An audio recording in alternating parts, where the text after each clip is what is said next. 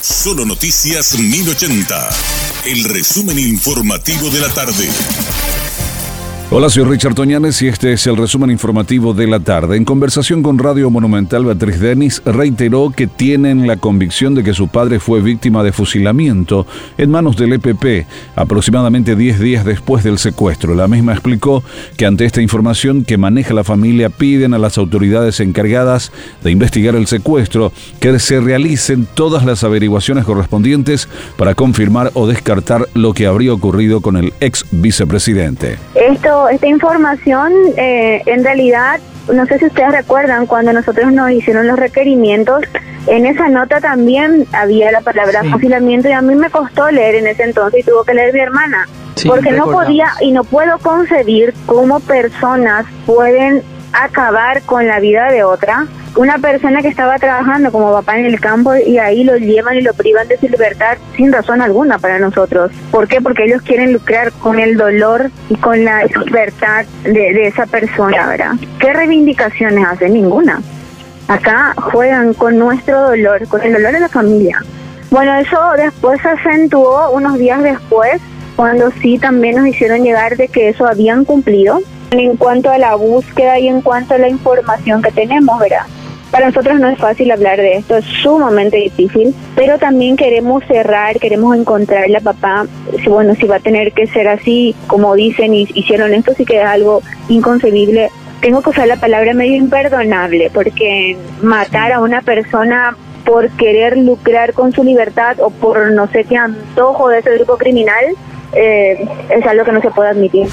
La exministra de la Corte Alicia Pucheta juró este miércoles ante el Senado como representante del Poder Ejecutivo ante el Consejo de la Magistratura. El juramento se llevó a cabo en medio de gritos y abucheos, mientras el titular del Senado, Silvio Beto Velar, intentaba tomar el juramento a Pucheta, los opositores se pronunciaban a los gritos de violación. Esto debido a que la designación fue calificada en todo momento de inconstitucional.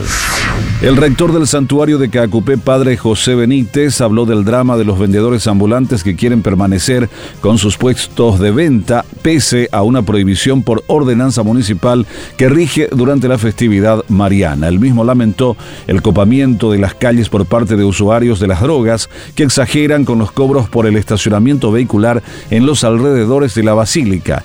El religioso comentó que pidió a las autoridades locales que se respete el espacio de culto y que se haga cumplir la resolución municipal que restringe la permanencia de los ambulantes en la explanada del santuario. La Fiscalía pidió penas de entre 3 y 28 años para 10 personas, entre ellas el ex director de la cárcel de Emboscada y dos guardiacárceles que, según los alegatos finales presentados en juicio, participaron de forma activa para facilitar los medios para interceptar el convoy que transportaba al presunto narcotraficante Teófilo Zamudio González, alias Zamura, y rescatarlo en la costanera en el mes de septiembre de 2019. Agentes policiales detuvieron en la vía pública a un importante miembro del primer comando capital PCC, conocido por el alias Irmão Cruel. El hombre tiene orden de captura por homicidio. El ciudadano brasileño Leonel Ricardo Goncalves Francisco, de 34 años, alias Irmão Cruel, fue detenido en Pedro Juan Caballero durante los controles preventivos realizados en el marco de un plan estratégico de la Policía Nacional denominado Año Pajá. Además, el hombre cuenta con antecedentes por tráfico de drogas drogas, lesión y amenazas de hecho punible. Víctimas de violencia familiar se triplican en ocho años. La Fiscalía reporta 94 denuncias por día.